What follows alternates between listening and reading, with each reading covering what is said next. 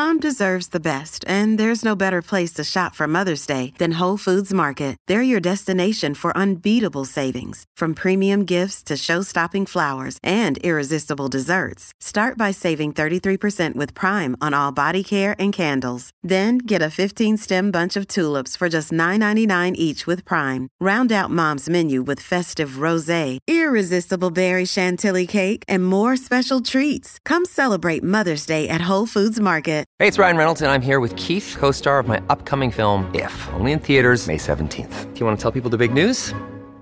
All right, I'll do it. Sign up now and you'll get unlimited for $15 a month in six months of Paramount Plus Essential Plan on us. Mintmobile.com slash switch. Upfront payment of $45 equivalent to $15 per month. Unlimited over 40 gigabytes per month. Face lower speeds. Videos at 480p. Active Mint customers by 531.24 get six months of Paramount Plus Essential Plan. Auto renews after six months. Offer ends May 31st, 2024. Separate Paramount Plus registration required. Terms and conditions apply if rated PG.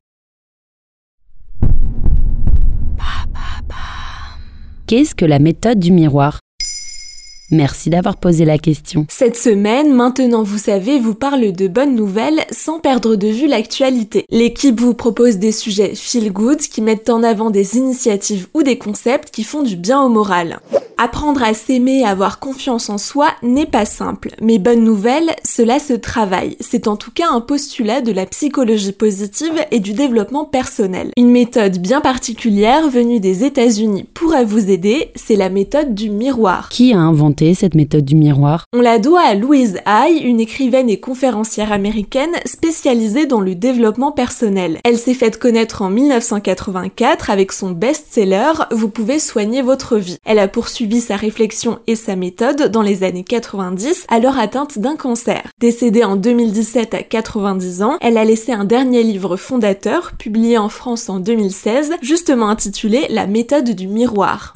L'experte a imaginé un travail sur soi d'une durée de 21 jours, permettant de l'utiliser comme un carnet de route et de soutien durant la pratique de la méthode du miroir. En quoi consiste la méthode? Ce travail sur soi doit permettre d'amplifier les effets de la pensée positive. Pour cela, il vous faut absolument un miroir et si possible, pas trop petit. L'autrice invite les participants à répéter des affirmations à voix haute face à un miroir en se regardant droit dans les yeux. Le terme d'affirmation est à prendre au sens large puisqu'elle parle même de dialogue intérieur. La spécialiste explique dans le chapitre introductif de son livre. C'est la méthode la plus efficace que j'ai trouvée pour apprendre à vous aimer et à voir le monde comme un endroit sûr et aimant. Si vous ne savez pas quoi vous dire, elle vous guide. Par exemple, vous êtes invité à répéter deux fois Je t'aime. Je t'aime vraiment beaucoup. Et à chaque nouvelle journée, sa thématique, retrouver l'estime de soi, se libérer du passé, etc.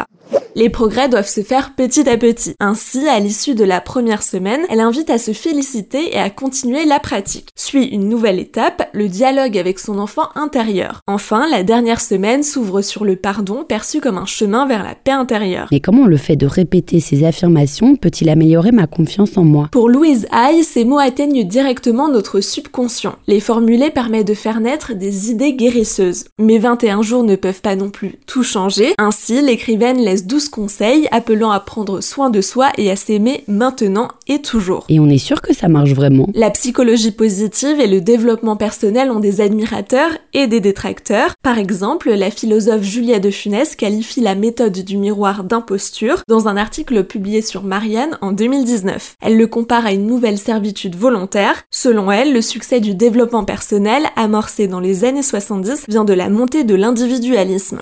Alors libre à vous de vous faire votre propre opinion, vous pouvez toujours essayer la méthode du miroir et voir si cela a fonctionné ou non. Voilà ce qu'est la méthode du miroir. Maintenant, vous savez, un épisode écrit et réalisé par Pauline Weiss. Ce podcast est disponible sur toutes les plateformes audio et pour l'écouter sans publicité, rendez-vous sur la chaîne Bababam Plus d'Apple Podcast.